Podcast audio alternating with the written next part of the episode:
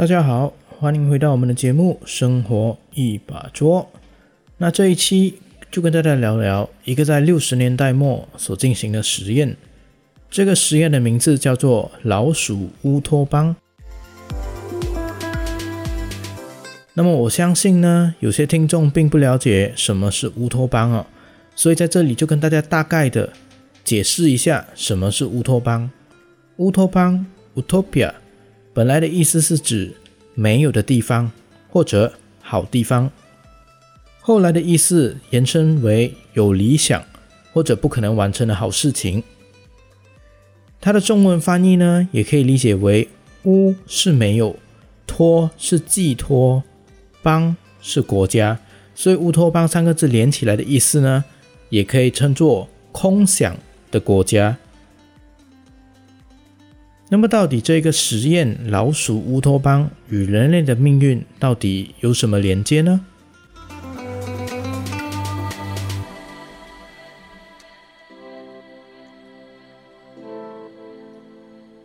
就在当时哦，美国有一名啊叫做约翰卡尔洪的生物学家做了一个实验。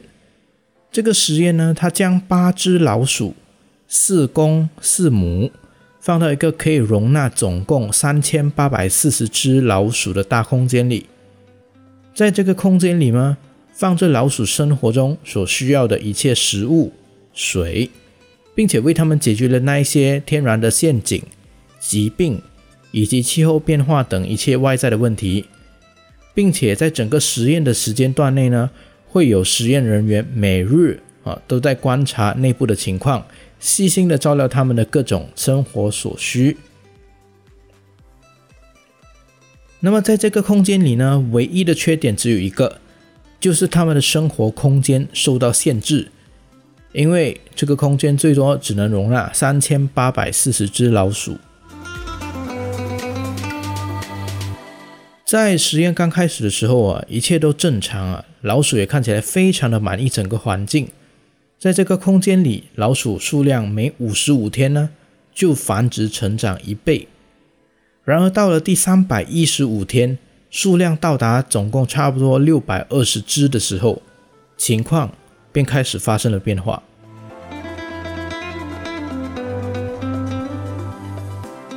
一开始。是研究人员发现了老鼠增长非常明显的放慢了，变成每一百四十五天增长一倍，原本是每五十五天增加一倍的。但是最让研究人员感到可怕的是，因为这些老鼠的行为哦变得非常的混乱。例如说，公的老鼠不再继续执行传宗接代的任务，反而呢，他们开始为了抢地盘。而互相的伤害，那打输的公鼠呢，就会失去了在这个空间里的生活地位，并且最后呢，都只躲在一个角落，完全不会跟其他的老鼠进行任何的社交活动。那刚才我们说了哦，公的老鼠会打架争夺地盘，然而一旦公鼠哦没办法保护家庭或者抢地盘的时候呢，母的老鼠在这时候就会自动的挺身而出。参与暴力捍卫自己地盘的权利啊，到最后导致母亲没办法专心的照顾自己的老鼠小孩，甚至将还没断奶的小老鼠呢逐出自己的地盘。而这些小老鼠呢，一开始先是被自己的父亲抛弃哦，然后被母亲抛弃，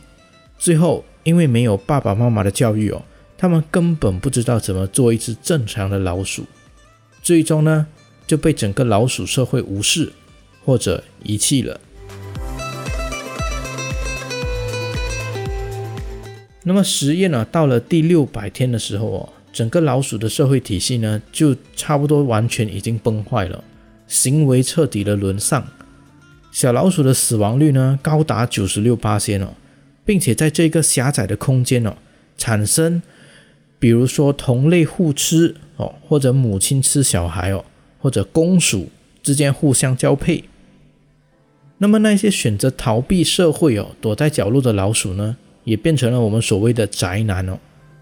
每天都会等大家睡着之后呢，才会出来吃东西。他们完全不会参与任何的活动，包括求偶、交配等等一切普通的活动都不会参与。而新一代的老鼠呢，由于没有交配哦、养育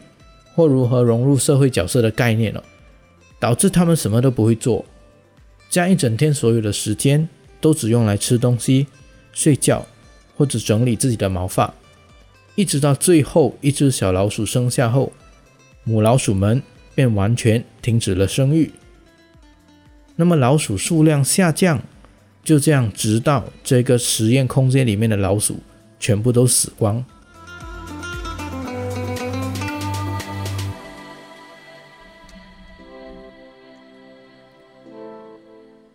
那么发起这个实验的生物学家约翰卡尔洪认为，哦，这是未来人类社会的一种预测，哦，意思就是指一旦一个地方一个有限的空间哦，人口过剩呢。人与人之间的竞争力和压力将会促使整个社会体系逐渐走向崩溃的一个状态。那这个时候呢，让我们来想想，人类社会正在出现的现象。我相信大家都听过宅男、啃老族等等的名词，对吧？被规划为这一类的人呢，多数都有共同的特征，那就是害怕与别人社交，失去与别人互动的能力。他们可以一整个星期哦，甚至一整个月完全不出门，陪伴他们的只有电脑和手机，一切似乎都和我们所说的乌托邦环境中的老鼠一样哦。这些人对外面的世界漠视并且冷漠，对身边的人关注度也非常的低哦。他们只关心自己，其他人和事哦，在他们眼里看起来都非常的烦，非常的累。那这一类人呢？或多或少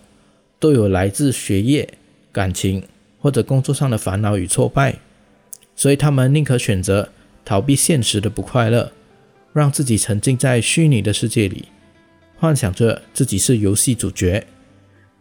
在他们看来，哦，网络给他们求生的意志，而现实呢，却给了他们绝望。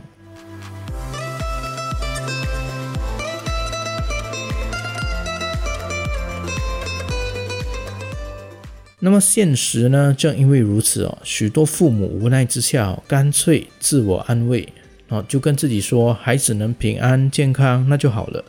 即使他们对未来没什么追求，其实也没什么关系哦。但正因如此，就算孩子们从房间里走出来哦，父母对他们的骄纵，也让他们失去了承担的勇气。他们不会去做全职的工作，更不会参与长期雇佣的一种关系哦。上一辈的奋斗精神呢，在他们身上也逐渐的消失殆尽。然而另一方面呢，在这个社会中哦，所有空间似乎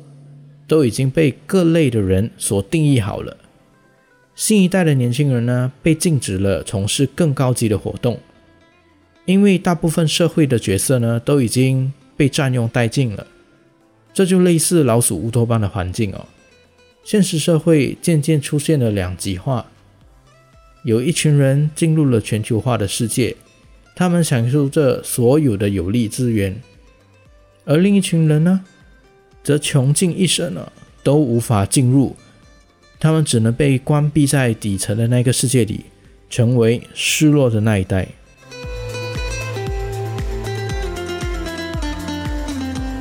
那这个现象哦。如果以约翰·卡尔洪的乌托邦观点来看呢，就算是科技进步了，导致老一辈的人寿命延长，他们其实也无法将权力让渡给急需施展空间的年轻人，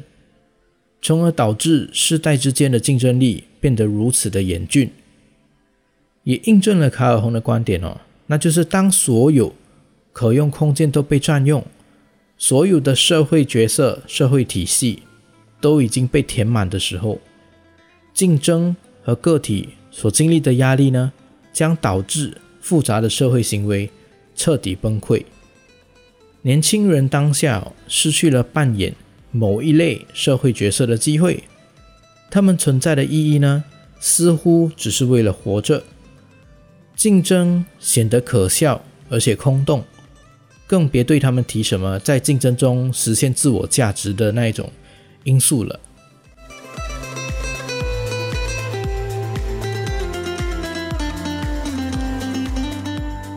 还记得刚开始我说的乌托邦实验内容吗？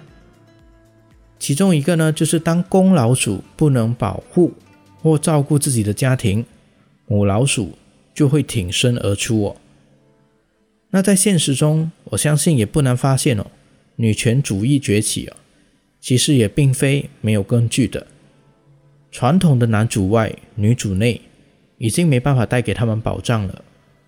那么他们呢，为了能够更好的生存下去，女性。不但要承担起生育的责任，还要上职场打拼。在这样的形势底下，让他们变得更加独立，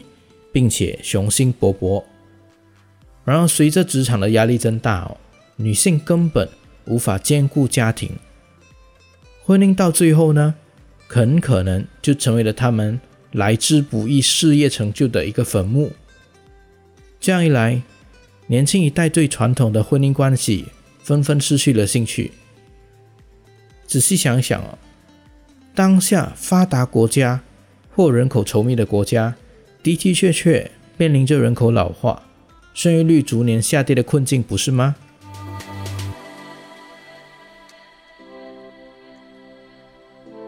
在这个时候哦，我相信就有人会问了：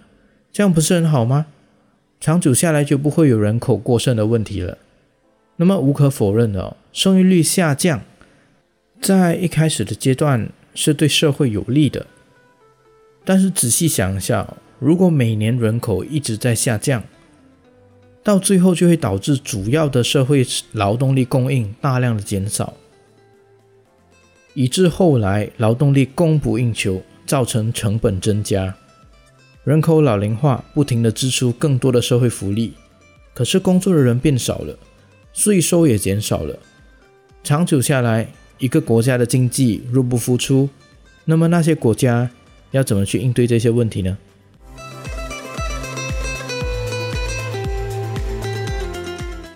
以上所说的种种问题哦，其实都不难在现在的社会中找到相似的现象，特别是发达的国家，更加的凸显出这个实验的关联性。然而，想要验证这一个老鼠乌托邦哦。跟人类的未来到底是不是走向同一条道路上呢？我相信，的确还需要好长的一段时间才能够去证明。